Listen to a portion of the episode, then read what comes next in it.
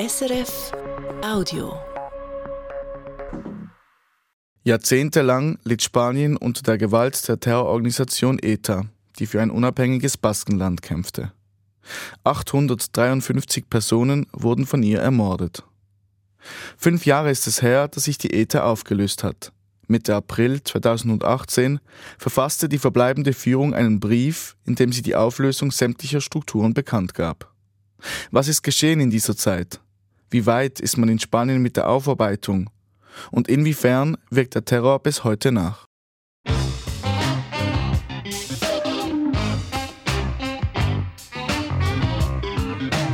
International. Eine Sendung von Melanie Pfändler.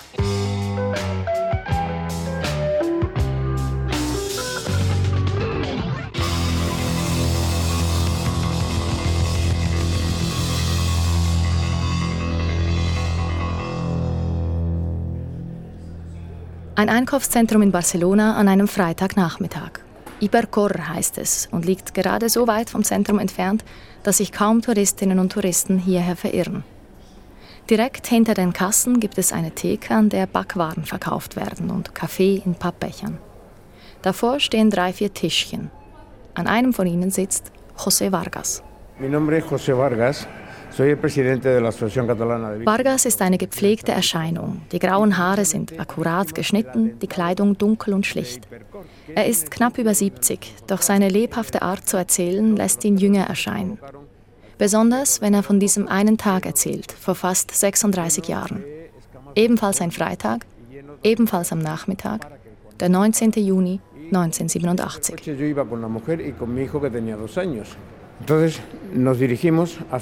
José Vargas und seine Frau waren genau hier im Ipercor, gemeinsam mit ihrem Sohn, der damals zwei Jahre alt war. Sie befanden sich gerade in der Lebensmittelabteilung, als es passierte.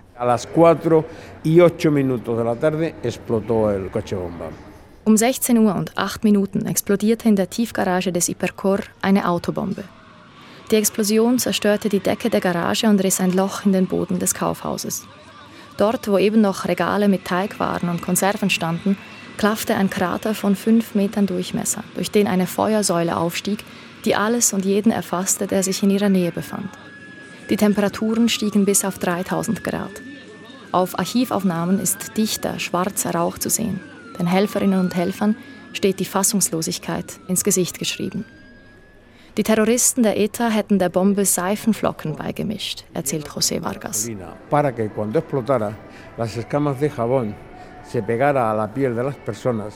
Die heiße, klebrige Substanz bleibt auf der Haut haften, was zu fürchterlichen Verbrennungen führt. Offiziell verloren an diesem Tag 21 Menschen ihr Leben. José Vargas spricht von 22 Toten. Unter den Opfern war eine schwangere Frau. Das Ipercor-Attentat ist das blutigste, das die ETA je verübt hat. Vargas und seine Familie hatten großes Glück. Sie kamen mit dem Leben davon. Die Verletzungen sind verheilt. Los daños físicos se curan, pero lo que no se cura es esto. Doch das da drin, sagt Vargas und tippt sich an die Stirn, das verheilt nicht. Seine Frau sei bis heute nicht in der Lage, den Ipercor zu besuchen. Vargas ist Präsident eines Vereins, der sich für die Opfer von Terrorismus in Katalonien einsetzt.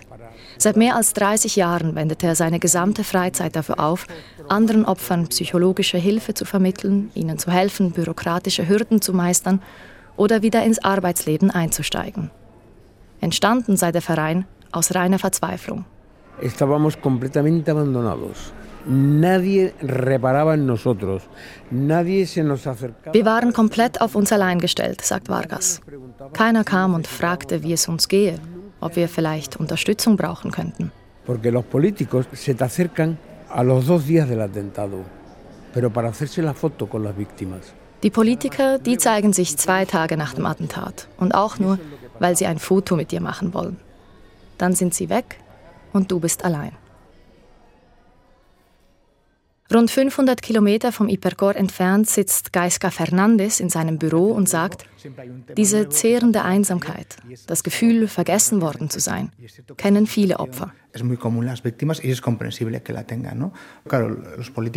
Spanien habe zwar ein Opferhilfegesetz, das deutlich weitergehe als in anderen Staaten, doch seit die ETA nicht mehr existiere, seien die Schicksale der Opfer in den Hintergrund gerückt.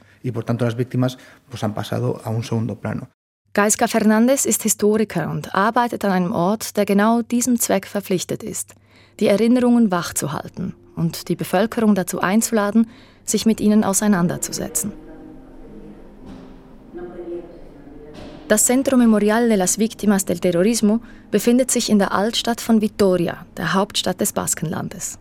Es ist Museum, Gedenkstätte und Forschungszentrum. Die Ausstellung ist den Opfern des Terrorismus in Spanien gewidmet, jenen der ETA, aber auch anderer Gruppierungen. Über die Lautsprecher erklingen Audioaufnahmen, in denen Angehörige ihre Geschichten erzählen. An den Wänden hängen Schautafeln. An einer Stelle ist ein winziger Raum in den Boden eingelassen. Ein exakter Nachbau des unterirdischen Bunkers, in dem eine Geisel der ETA festgehalten wurde. 532 Tage lang. Y tenido que venir la cruzada española die Geschichte der ETA beginnt in den 50er Jahren während der rechten militaristischen Diktatur von Francisco Franco.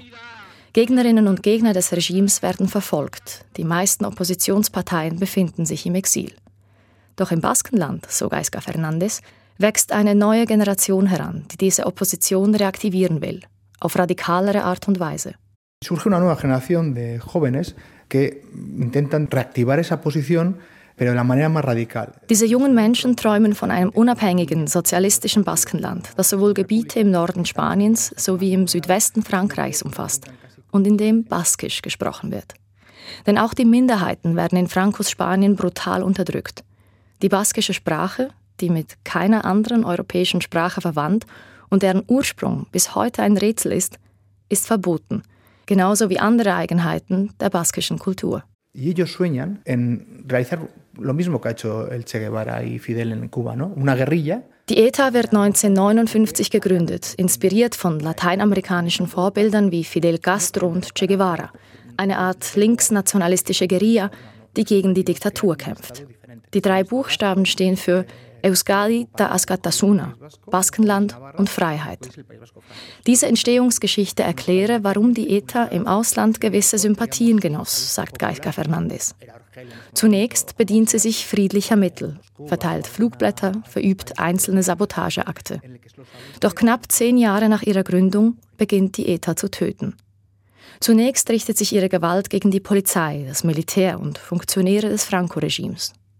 1973 verübt sie ein Attentat, das weltweit für Schlagzeilen sorgt. Asesinar al presidente de gobierno, a Luis Carrero Blanco, que era la mano derecha de Franco.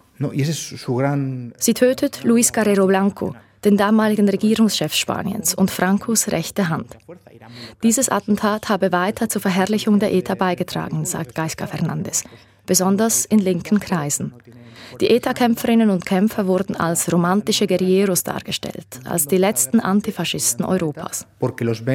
como eh, una especie de guerrilleros románticos, los últimos antifascistas de Europa y demás, ¿no?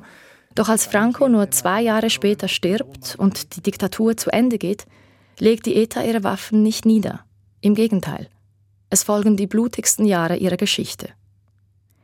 Zu glauben, die ETA sei eine antifrankistische Organisation gewesen, sei ein großes Missverständnis, sagt Fernandes. ETA nunca es antifranquista. ETA en los boletines internos decía, vamos, lo decía explícitamente, no somos antifranquistas, somos antiespañoles. Die ETA habe sich nicht gegen Franco gerichtet, sondern gegen den spanischen Staat.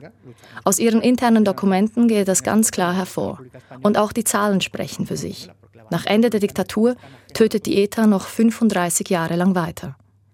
Selbst politische Zugeständnisse von Seiten des Staates vermögen sie nicht aufzuhalten etwa das Autonomiestatut, das dem Baskenland 1979 eine größere Unabhängigkeit von Madrid zusichert. Bis heute hat es weit mehr Kompetenzen als andere Regionen Spaniens. Der ETA reicht das nicht. Sie versteht die neu gewonnene Autonomie vielmehr als Zeichen, dass der Staat allmählich unter ihrem Druck nachgibt und verstärkt den Terror nur noch weiter. Doch auch der spanische Staat begeht massive Menschenrechtsverletzungen. Los GAL es un grupo terrorista que crea el Ministerio Interior con dinero del Ministerio Interior. Die GAL, GAL, drei Buchstaben als Abkürzung für staatlichen Terror, für Todesschwadronen, die vom Innenministerium gegründet und finanziert werden. Von 1983 bis 1987 agieren die GAL im Geheimen, töten mutmaßliche ETA-Mitglieder ohne jegliche rechtliche Grundlage. 27 Menschen werden ermordet. Viele von ihnen hätten nicht einmal eine Verbindung zu ETA gehabt, sagt Gaisca Fernandes. Mehrere ranghohe Politiker wurden für diese Verbrechen verurteilt. Erst vor drei Jahren, 2020, zeigten Dokumente des amerikanischen Geheimdienstes CIA, dass selbst Felipe González, der damalige Premierminister, involviert gewesen sein soll, was dieser immer vehement bestritt. Das Morden der Todesschwadronen erstreckte sich über eine Zeitspanne von vier Jahren. Eine andere Form der staatlichen Gewalt wurde jedoch über Jahrzehnte hinweg verübt, hinter verschlossenen Türen, auf Polizeiposten, in Verhörräumen. Die Folter.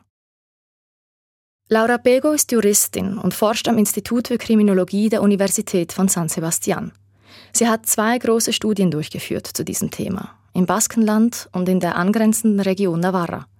Die jüngere wurde erst vor wenigen Monaten veröffentlicht. Esos estudios son casi similares, ¿no? El primer estudio, el de la tortura. Die beiden Studien zeichnen ein eindeutiges Bild. Über Jahrzehnte hinweg wurden Verdächtige und Gefangene misshandelt und gefoltert. Nicht vereinzelt, sondern in großer Zahl. Mehr als 4600 Fälle von Folter haben Pego und ihr Team festgehalten und analysiert. Manche Fälle reichen zurück in die Jahre der Diktatur, viele in die 80er und 90er Jahre. Der jüngste Fall datiert auf das Jahr 2015 que hemos registrado sabemos que no reflejan la realidad total. Diese Zahlen seien kein vollständiges Abbild der Realität, sagt Laura Pego. Aber sie würden einen Eindruck vermitteln von dem, was den Betroffenen widerfahren sei, wenn nur schon der Verdacht bestand, dass sie mit der ETA in Verbindung stehen könnten. Laura Pego und ihre Kolleginnen und Kollegen stützen sich auf tausende juristische Dokumente, Arztberichte sowie viele Stunden Interviewmaterial. Die Auszüge daraus lassen einen erschauern. Die betroffenen Frauen und Männer berichten von Schlägen auf den Kopf und die Geschlechtsteile, von Elektroschocks, von sexuellen Übergriffen, von psychologischer Folter. So wurde etwa einem Verhafteten während des Verhörs Glauben gemacht, seine Freundin werde im Nebenzimmer vergewaltigt. Cuanto más te acercas a la persona y cuando escuchas su relato, Umso mehr man sich den Betroffenen annähere, ihnen zuhöre, desto unmöglicher sei es, ihnen nicht zu glauben, sagt Laura Bego. Und genau das sei über Jahre geschehen. Man habe ihnen vorgeworfen, zu lügen und sich geweigert, sie als Opfer anzuerkennen.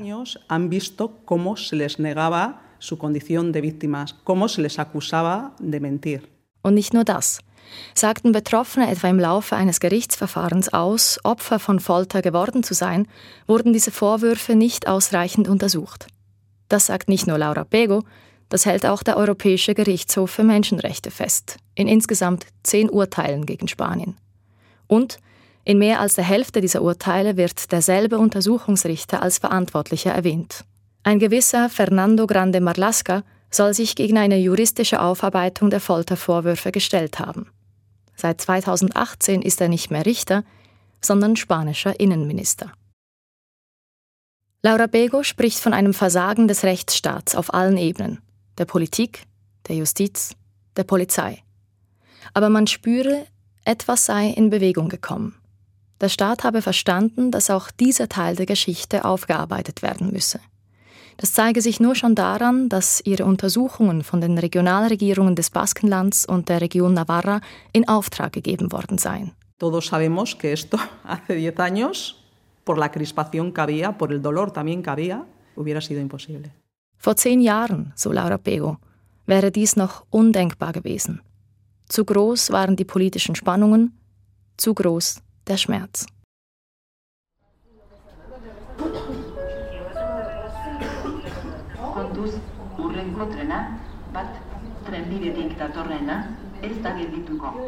Auf einem Hügel, eine Viertelstunde mit dem Zug von San Sebastian entfernt, liegt die Kleinstadt Hernani.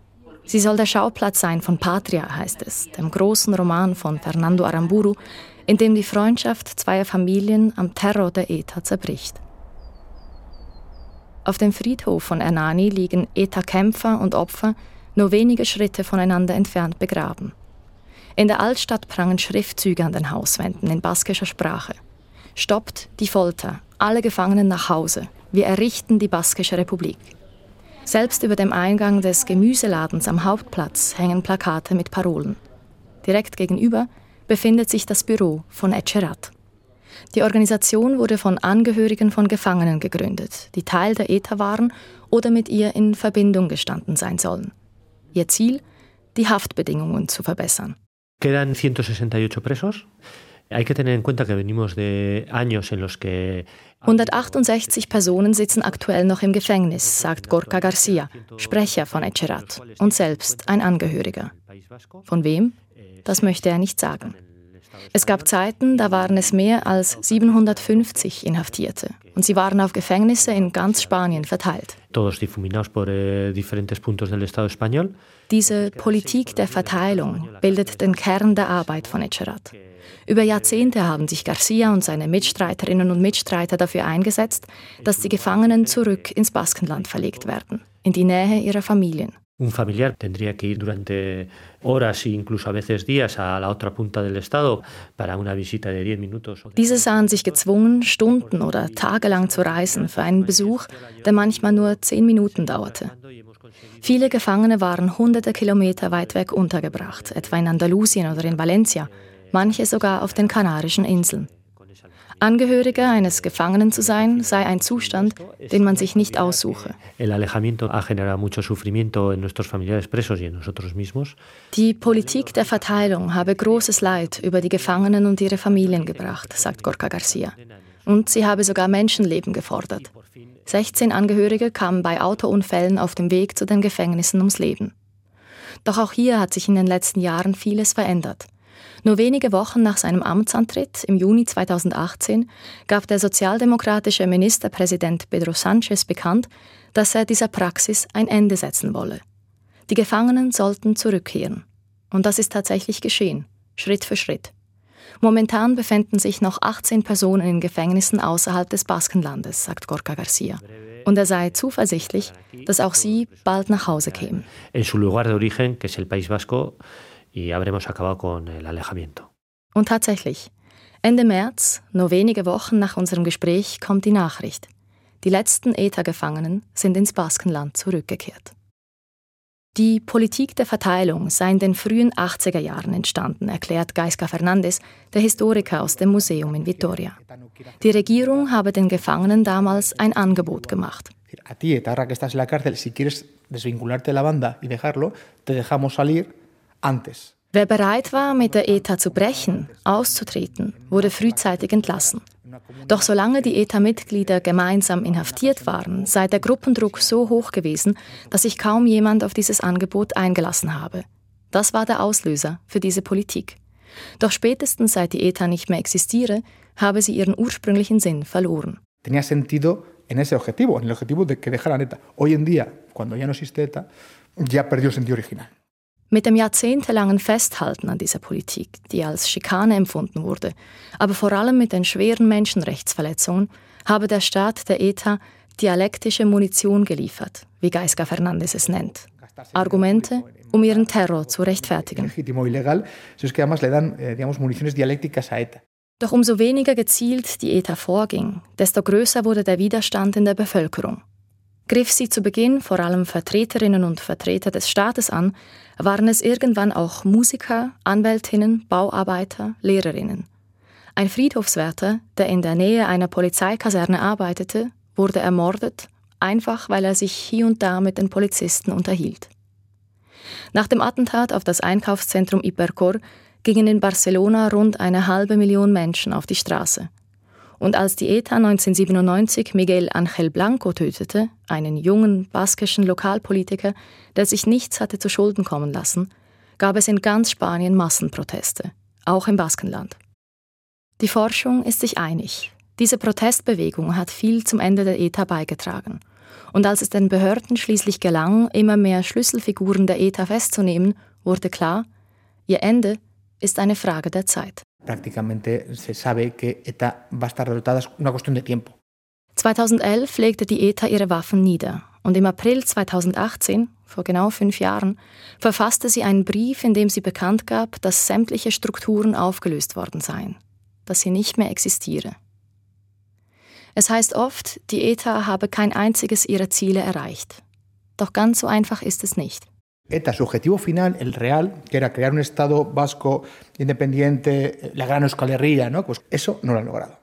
Von ihrem großen Ziel, einem unabhängigen Baskenland, sei man so weit entfernt wie eh und je, sagt Gaisca Fernandes. Aber ohne die ETA wäre die baskische Gesellschaft eine andere. In all den Jahren habe man kaum je über die ETA gesprochen. Nicht mit der Familie, nicht mit Freunden, nicht bei einem Bier in der Bar. Porque no sabías quién estaba al otro lado, no sabías lo que pensaba, no sabías si estabas en el bar tomando una cerveza, el que estaba al otro lado. Weil du nie wusstest, auf welcher Seite die andere Person steht oder wer dir gerade zuhört. Diese Kultur der Angst, des Schweigens sei heute noch spürbar, sagt Geiska Fernandes, gerade bei der älteren Generation.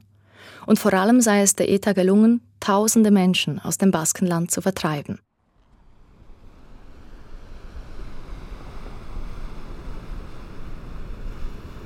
Eine von ihnen ist Aurora Inchausti. Sie lebt heute in Madrid. Als wir uns für das Interview verabreden, schreibt sie mir, wenn du in San Sebastian bist, kannst du bitte das Geräusch des Meeres für mich aufnehmen? Und so sitzen wir einige Wochen später in einem Madrider Café und Aurora hört sich auf meinem Handy das Rauschen der Wellen an. Sí, es un sonido que me traslada a los mejores momentos de mi vida y a los peores. Dieses Geräusch versetzt mich zurück in die schönste Zeit meines Lebens und die schlimmste, sagt sie. Aurora Inchausti ist Journalistin. Sie ist in San Sebastian geboren und aufgewachsen und arbeitete dort für die Tageszeitung El País, bis sie ins Visier der ETA geriet. Die Bedrohung begann mit einer Schmiererei, die sich gegen sie richtete, eine Beleidigung, die in großen Lettern auf einer Hauswand stand, und endete mit einer Bombe. Era una mañana como otra cualquiera con un niño pequeño. Ein ganz gewöhnlicher Morgen sei es gewesen, der Alltag einer Familie mit einem kleinen Kind.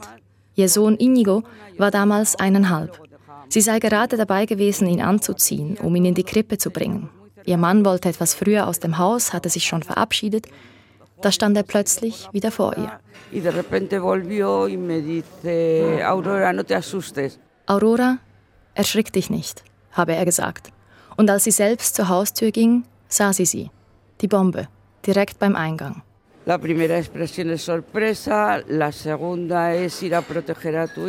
Zuerst bist du überrascht, sagt Aurora Inchausti, und dann willst du dein Kind schützen. Ihr Mann rief die Polizei. Dann zogen sie sich zu dritt ins hinterste Zimmer der Wohnung zurück, möglichst weit von der Bombe entfernt. Anfangs habe sie geweint. Me di cuenta de que si eran los últimos momentos que nos tocaba vivir, no podía ser con mi hijo que me viese llorando. Doch dann habe sie sich gesagt, wenn das die letzten Momente unseres Lebens sind, will ich nicht, dass mein Kind mich weinen sieht. Und so hätten sie sich auf den Boden gesetzt, ein paar Legosteine genommen und miteinander gespielt, bis die Polizei kam und es schaffte, die Bombe zu entschärfen. Aurora Inchausti und ihre Familie verließen das Baskenland noch am Abend desselben Tages und ließen ihr ganzes Leben hinter sich. 22 Jahre sind seither vergangen und noch heute ist es ihr unmöglich, darüber zu sprechen, ohne dass ihr die Tränen kommen. Lo que más me duele de todo, pero mucho, es viendo a mi hijo, que es un chaval estupendo. Am meisten schmerzt es mich, wenn ich meinen Sohn anschaue, sagt Aurora Inchausti. Er ist ein so großartiger junger Mann, witzig und intelligent. Er studiert in Mailand, will Ingenieur werden, hat wunderbare Freunde. All das hätte er verpasst. Und wofür? Que no hubiese podido hacer esa vida tan maravillosa que ha tenido. Y que para qué hubiese servido. Wie viele Menschen aus dem Baskenland vertrieben wurden, lässt sich unmöglich beziffern. Was sich zählen lässt, sind die Toten. 853 Menschen wurden von der ETA ermordet, fast 2600 verletzt. 300 Morde sind bis heute nicht aufgeklärt. Noch immer träumen viele Baskinnen und Basken von einem eigenen, unabhängigen Staat, verstehen sich nicht als Teil Spaniens. Manche sagen, gewisse Taten der ETA seien notwendig gewesen und begrüßen die Gefangenen jubelnd, wenn diese aus der Haft entlassen werden. Einige ehemalige Mitglieder der ETA und ETA-nahe Parteien haben sich in den letzten Jahren bei den Opfern entschuldigt. Doch bleiben diese Entschuldigungen oft halbgar, enden mit einem Aber. Aber was ist mit uns? Was ist mit dem, was uns angetan wurde? Das ist die große Herausforderung, vor der die baskische Gesellschaft heute steht. Wie erzählt man ihre Geschichte? Um diese Frage zu besprechen, treffe ich mich mit Martin Alonso. Alonso ist ein älterer Herr mit auffallend guten Manieren, etwas über 70. Er trägt Bart, Brille und eine braune Mütze. Gaisca Fernandes, der Historiker aus dem Museum in Vitoria, hat mir ans Herz gelegt, ihn kennenzulernen. Er sei Autor, Essayist und einer der klügsten Denker auf diesem Gebiet. Und gleichzeitig überaus bescheiden, was ja selten genug vorkomme. Wir verabreden uns in der Küstenstadt Santander. Martin Alonso lebt etwas außerhalb in einem Dorf, gemeinsam mit seiner Frau, einer Walliserin. Wir gehen lange spazieren an diesem Tag, dem Meer entlang. Und bald wird klar, was Gaisca Fernandes gemeint hat. Alonso ist ein überaus belesener Mensch, der mit selbstverständlicher Leichtigkeit historische Referenzen macht, Forscherinnen und Philosophen zitiert, nicht weil es gut klingt, sondern weil das seine Art ist zu denken, die Dinge einzubetten. Nur um dann zu sagen, Mis opiniones tienen un valor relativo, es que es la reflexión de alguien que no tiene tampoco las respuestas. Der Wert meiner Meinungen ist relativ. Sie sind die Überlegungen von jemandem, der die Antworten auch nicht kennt. Wie können wir anerkennen, dass im Baskenland, in Spanien Menschen leben, denen auf unterschiedliche Art und Weise großes Unrecht angetan wurde? Dass es diese Erfahrungen, diese Wahrheiten gibt, die parallel zueinander existieren? Hay que hablar de ello para sumar, no para neutralizar. Es decir, no se puede usar unas víctimas para poner a cuenta cero del otro lado. Wir müssen darüber sprechen, was geschehen ist, sagt Martin Alonso. Alles davon. Wir müssen sagen, ja, die Todesschwadronen haben im Auftrag des Staates getötet und das hätte nie geschehen dürfen. Ja, es wurde gefoltert in den Gefängnissen und das hätte nie geschehen dürfen. Es gibt nichts, was die Schwere dieser Taten mildert. Aber wir dürfen sie nicht missbrauchen, um die Verantwortung der ETA kleinzureden. Keine Gewalt neutralisiert die andere. Sie zählen alle. Sie summieren sich. No se puede invocar para disminuir la responsabilidad de ETA. No suman a cero, suman todas. suman todas.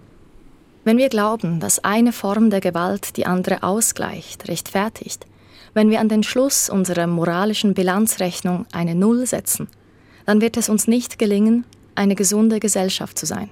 Si no somos capaces de incorporar ese elemento a nuestra contabilidad moral, pues no seremos una sociedad sana. Viele Menschen im Baskenland täten noch immer schwer daran, die Vergangenheit zu konfrontieren und sich ihrer eigenen Verantwortung zu stellen. Und genau das diese Auseinandersetzung sei unabdingbar.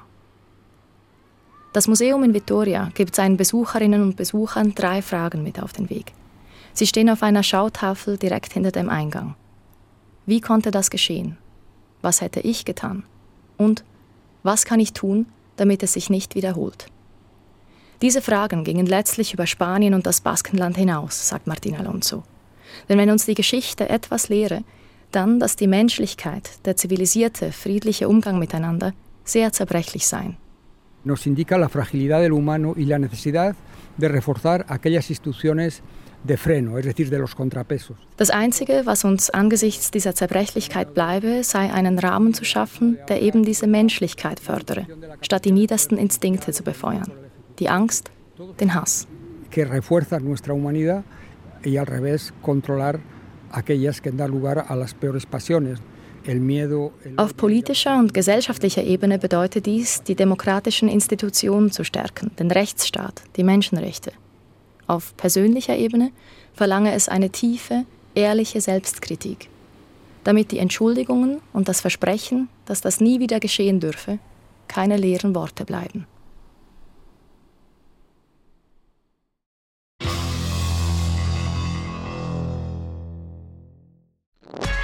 Das war ein Podcast von SRF.